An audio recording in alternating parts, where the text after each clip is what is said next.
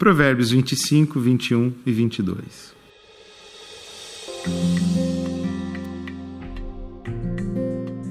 Se seus inimigos tiverem fome, deles de comer. Se tiverem sede, deles de beber. Você amontoará brasas vivas sobre a cabeça deles, e o Senhor o recompensará.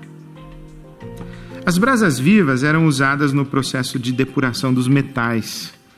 As brasas acesas, né, incandescentes, as brasas vivas, eram colocadas embaixo e também em cima do minério para purificar os minérios.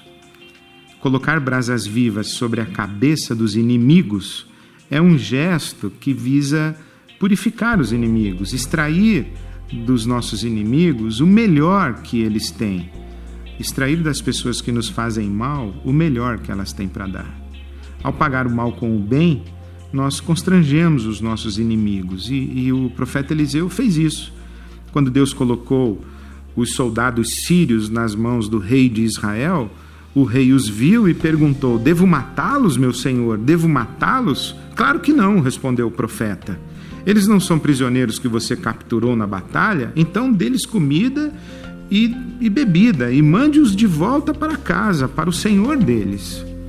O historiador bíblico conclui dizendo que depois desse gesto e desse conselho do profeta Eliseu, os sírios nunca mais invadiram a terra de Israel. É verdade que os nossos inimigos não necessariamente vão se tornar nossos amigos. Mas é mais verdade ainda que quando nos recusamos a pagar o mal com o mal, nós deixamos de ser malvados, ficamos livres da maldade. E assim nós vencemos o mal que nos assola. E além disso, é muito mais verdadeiro que quem paga o mal com o bem é recompensado por Deus. E a recompensa de Deus é infinitamente maior do que qualquer reparação que nós poderíamos conquistar com a vingança. Esse é mais um provérbio sobreviver, porque viver é mais que sobreviver.